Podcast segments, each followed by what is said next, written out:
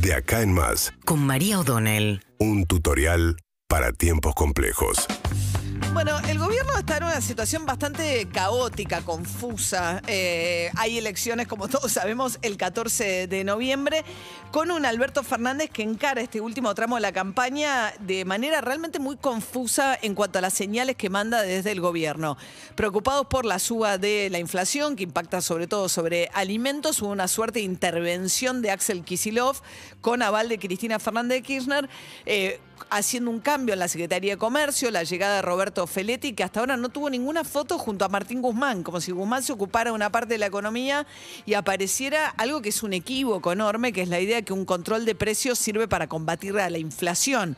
Pero en todo caso, Feletti metiendo de prepo un listado de 140 eh, productos eh, a precios congelados. eh, que hasta los primeros días de enero, que según eh, las empresas va a ser muy difícil de sostener en el tiempo, dado que, eh, dije 140, 1432, perdón, 1432 productos, que hoy en día algunos de los precios que figuran en ese listado en los supermercados en góndola están hasta un 30% más altos, con lo cual van a tener que bajar los precios para cumplir con esto y la brecha entre los productos que están en el listado y los productos que no están en los listados puede llegar a ser tan grande que la demanda va a ir sobre esos productos y las empresas lo que dijeron es va a haber desabastecimiento. Feletti les dijo no. Ganen por volumen y no por precio. Si tienen que producir, hagan todo lo que tengan que producir. Las empresas están viendo, son un poquitas empresas que concentran gran parte de los productos que se venden en supermercados. Los supermercados quedan en el medio de todo esto porque no, digamos, son los que son multados en caso de no tener en góndola esos productos, pero ellos dicen a nosotros, si no nos entregan, no los podemos vender. La cuestión es que están viendo qué estrategia toman.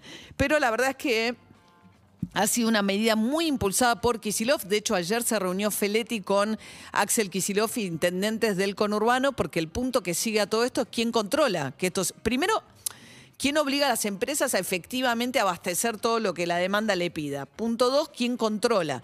Son muy pocos los este, inspectores de la Secretaría de Comercio, entonces quieren volver a lanzar movimientos sociales, intendentes, etcétera, que no tienen un poder de policía para hacer efectivamente ese control y en todo caso labrar actas que pueden terminar en multas.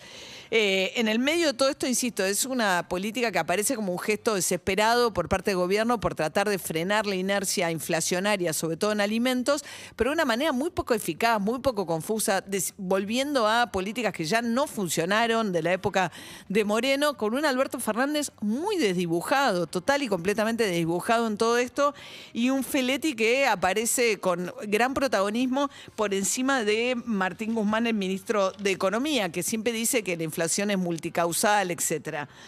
Las internas del gobierno y del Frente de Todos están tomando todo. Lo mismo está pasando con la cuestión mapuche en el sur, un tema muy sensible tanto en Río Negro como en Chubut, donde gobiernan aliados del gobierno nacional. Encima en Chubut hay elecciones a senador, eh, donde se juegan tres senadores que hoy son aliados del Frente de Todos en la Cámara Alta, y el gobierno nacional que en una situación que no explicó fue Rafael Bielsa, el embajador argentino en Chile, a acompañar en una audiencia a eh, eh, eh, el este, Jonas Wala, el líder mapuche, una versión más radicalizada, que fue condenado en Chile, que está pidiendo la libertad condicional. Como es ciudadano argentino, Bielsa lo acompañó. Normalmente es una cosa que se maneja funcionario de menor jerarquía a nivel consular.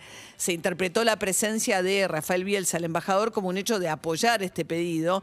Salieron a repudiarlo tanto los aliados del gobierno nacional en Río Negro y en Chubut. Ayer hubo además un nuevo incendio en Río Negro, en la localidad del Bolsón. La gobernadora Arabela eh, Carreras pidiendo refuerzo de fuerzas federales para que acompañen, dijo que está ante actos terroristas. Y el gobierno que no está claro cuál es la posición que tiene en estas cuestiones. Aparecen muchos interlocutores con eh, situaciones realmente muy confusas respecto a cuál es la política para combatir la inflación. ¿Es lo de Feletti? ¿Es eso? ¿O es Martín Guzmán que es multicausal?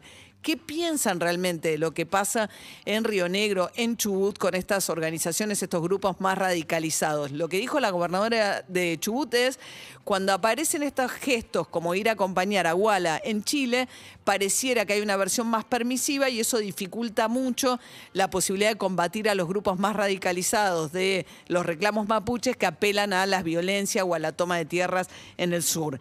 Y para sumar a la confusión generalizada, me parece, o para el poco rumbo claro que tiene el gobierno, y sobre todo Alberto Fernández, Alberto Fernández había dicho que Argentina, por su historia, es un país que va a ser de la defensa de los derechos humanos una bandera en la región y que va a estar defendiendo la democracia y la defensa de los derechos humanos en cualquier país de América Latina donde esto esté en riesgo, lo cual claramente está ocurriendo en Nicaragua, donde gobierna Daniel Ortega, el exandinista, que tuvo, eh, fue uno de los integrantes de la revolución que derrocó una dictadura muy sangrienta, pero que después fue a elecciones, perdió elecciones, entregó el poder a Violeta Chamorro, después ganó por elecciones y después empezó un proceso de deterioro por el cual eh, empezó a forzar la posibilidad de sus reelecciones y entró en una pendiente autoritaria que hizo que ahora encarcelara a todos los opositores que le iban a disputar las elecciones de noviembre, incluso a ex líderes sandinistas que pelearon con él contra la dictadura, pero como se trata de un gobierno de origen de izquierda, el Alberto Fernández, el gobierno argentino, hace la vista gorda respecto a lo que está pasando en Nicaragua, a punto tal que ayer se abstuvo en la OEA, la Organización de Estados Americanos, de acompañar una resolución que pedía la libertad de los presos políticos en Nicaragua. Es realmente un momento de enorme confusión y ausencia de conducción por parte de Alberto Fernández para tratar de sintetizar todas estas pujas que hay en el frente de todos con posiciones tan contrapuestas en temas que son muy vitales. Seguimos en Instagram y Twitter. Arroba Urbana Play FM.